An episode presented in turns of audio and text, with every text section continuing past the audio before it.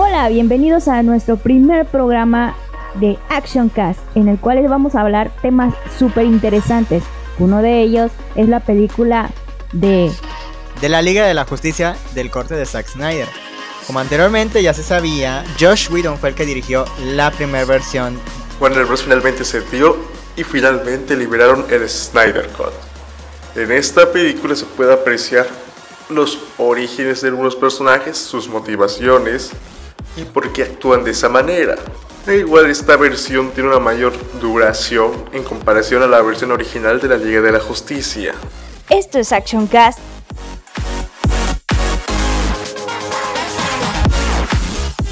Y retomando lo que se había dicho anteriormente, eh, pues el Snyder Cut, todo el mundo está hablando y hablando de eso. Y ahorita se está haciendo un hashtag para volver a presionar a Warner Bros. Si lo sabían. Era de que Restored y Snyderverse que obviamente salió porque a muchos les gustó el Snyder Cut. Que eso es algo como muy... ¿Creen de verdad que se llega a volver a hacer? O sea, que los fans sean escuchados y que, ¡pum!, hagan otra vez el Zack Snyder verso, ¿no? Y que se elimine todo el canon que, digamos, se tiene como idea ahorita. Otra cosa, otro punto a favor de esta versión es que está dividida en, en varias partes. Y estas partes las puede ser como, por ejemplo, un día veo la primera parte, otro día veo la segunda parte y así. No es necesario que veas las cuatro horas de película ahí sentado. Otro punto bueno es que el villano sí tiene una, una motivación fija. No como el villano de la versión de 2017, que la verdad ni me acuerdo cómo eran sus motivaciones bueno, ya se, ya se sabe que la anterior del 2017 fue dirigida por Josh Whedon, que también está en una, ¿cómo decirlo?, controversia en cuanto a cómo era moralmente dentro del set, que no era un buen director y que además era muy mala persona. Eso fue a raíz de que este Ray Fisher, que interpreta a Cyborg, es el que pues ha lanzado muchos comunicados como de videos, de video denuncia y denuncias en cuanto a Josh Whedon. Pero, pues nada más para darles un poco de información del el, corte de Zack Snyder, es que dura 4 horas y está dividido como en, si no me equivoco, 10 partes. Y en cada parte se anda como profundizando en la psicología y además en, los, en cada personaje. Y cada escena es muy, muy importante. Y tú creerás al principio que es puro relleno, pero en realidad tiene mucho que ver y aporta bastante a la historia. Claramente que están los típicos cameos que saca Zack Snyder, pero pues ya eso es obra de él y en lo, y en lo personal está muy bien y cuando conoces todo eso de la todo lo de la mitología y, y los personajes de, DC, cuando ves un cameo te alocas. Y además ver a Darkseid ya así con su diseño y con incluso con el los rayos este de los Omega que tiene, Uy, se viene fuerte. Y ya después, cuando en, en esa visión futurista de pesadilla, te quedas así de. O sea que se murió Aquaman, o sea que se murió la Mujer Maravilla. Y solo queda Flash, Cyborg, Cyborg y. ¿Cómo se llama este? Batman.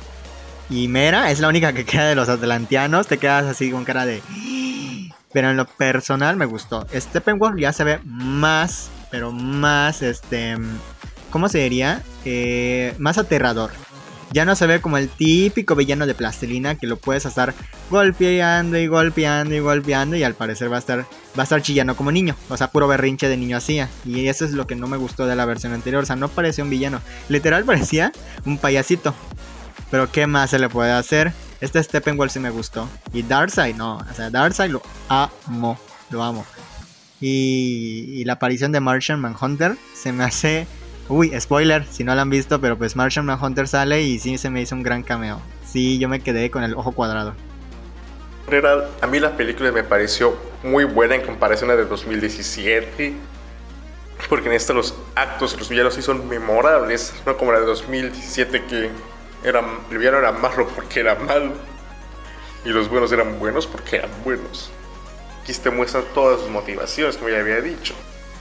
Y de igual forma, y sabe manejar bien los ángulos de las cámaras. Así como los efectos de sonido que cada vez que aparece la Mujer Maravilla se oyen como voces. En fin, desde ese punto de vista, sí, sí es recomendable verla el Snyder Cut. Pues la verdad, sinceramente, siento que fue como un un resumen en todo este pequeño de la película, ya que pues eran escenas en las cuales impactaban. No puedo decir que no me gustó, porque realmente sí, sí me agradó y no era lo que me esperaba en cuestión de, pues ya ves DC, porque ya había visto la Liga de la Justicia hace como dos años, tres años que salió, y no fue algo que me haya impactado, pero esta película no puedo decir que no me impactó, fue una película que, pues en mi punto en que no soy una persona seguidora tanto de DC, me agradó, me agradó este, esta película. Si te deja picado porque si quieres saber si va a haber más o aquí se corta. Yo les recomiendo que vean esta película. Está muy buena a pesar de que pues de alguna que otras personas no estuvieron con esas expectativas y que muchos están pidiendo una segunda parte. Pero no se lo pierdan. Esto es Action Cast y nos vemos hasta el próximo capítulo.